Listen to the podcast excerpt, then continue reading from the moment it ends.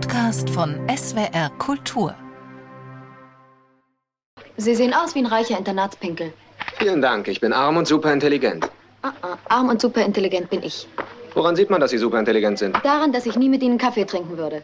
Ich würde Sie auch niemals einladen. Natürlich wird er sie einladen. Natürlich wird daraus Liebe, bevor das Schreckliche beginnt, von dem Professor Eric Siegel 1969 hörte, als er Besuch von Studenten bekam. Sie erzählten, dass einer meiner Studenten hat seine Frau verloren mit 24 Jahren.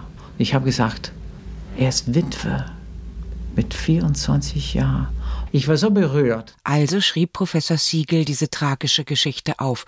Und damit änderte sich sein Leben. Neben mir ein weltberühmter, hochbegabter und wie ich jetzt einfach mal vermute, auch steinreicher Mann, Erich Siegel. Eric Siegel wird mit dieser Love Story weltberühmt, weil er die Herzen der Leserinnen und Leser bewegt. Die Herzen der Literaturwissenschaftler wurden indes zu Stein. Da war plötzlich einer, der aus dieser stillen Ecke, wo sich Wissenschaftler in den 60er Jahren aufhalten, herausgetreten ist, der fünfmal im Monat in einer Talkshow auftauchte der war fast sowas wie ein Popstar. Anglistikprofessor Uwe Baumann hat Love Story gelesen und er war auch im Kino, wie Millionen andere. Er kann den Neid seiner damaligen Kollegen nachvollziehen. Die Geschichte war einfach. Er reich, liebt sie, arm, die Eltern sind gegen eine Hochzeit. Es macht dir Spaß, deinen Vater zu provozieren, stimmt's? Das ist gegenseitig, wie du bemerkt haben dürftest. Die beiden brennen durch und leben bescheiden, aber glücklich. Sag mir, was deine Augen sehen. Sie sehen dich, Jenny. Das ist Poesie. Dann wird sie krank. Zu simpel, meinten viele. Das dümmste, zynischste, langweiligste Buch der Saison. Schrieb die Frankfurter Allgemeine Zeitung, als der Roman am Valentinstag 1970 erschien. Und der Spiegel fügte hinzu: An dem Buch ist nichts interessant außer seinem Erfolg. Den hatte es. 20 Millionen Mal ging die Liebesgeschichte von Oliver und Jenny über die Ladentheke. Und doch musste sich Siegel jahrelang dafür rechtfertigen. Zum Beispiel im Fernsehen 1980. Aber man muss doch, wenn man so einen berühmten Menschen schon mal zu packen kriegt, ihm sagen, Sie sind zwar furchtbar berühmt, aber ich weiß gar nicht so recht warum. Ja, ich auch, ich auch, ich auch. Fragen nach seinem Reichtum beantwortete er immer geduldig und präzise, wie ein Wissenschaftler, der er ja immer blieb. Nach dem Story habe ich ein fantastisches Luxus gekauft.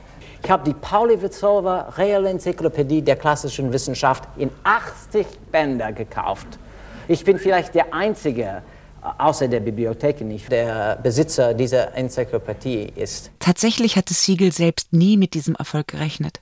Es war einfach seine Leidenschaft, mal was anderes zu verfassen als ernsthafte wissenschaftliche Abhandlungen. Das Leben ist so schwer und Unterhaltung braucht man.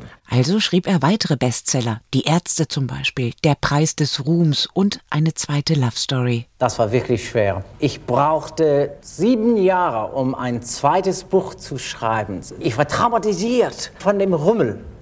Und schließlich fand ich Ruhe genug, um ein zweites Buch, die Fortsetzung des Love Story, äh, nämlich Oliver Story, zu schreiben. Der zweite Roman ist immer der schwerste. Auch die Fortsetzung wird ein Erfolg und verfilmt. Wissenschaftlich kommt er über das Gastdozentendasein nicht heraus. Eric Siegel stirbt am 17. Januar 2010 in London.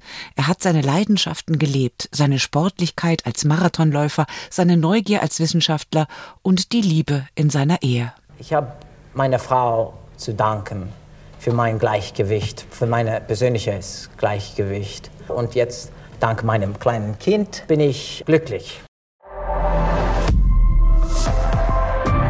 Zeitwort ist ein Podcast von SWR Kultur für die ARD. Abonniert uns in der ARD Audiothek und überall, wo es Podcasts gibt. Wir freuen uns über 5-Sterne-Bewertungen.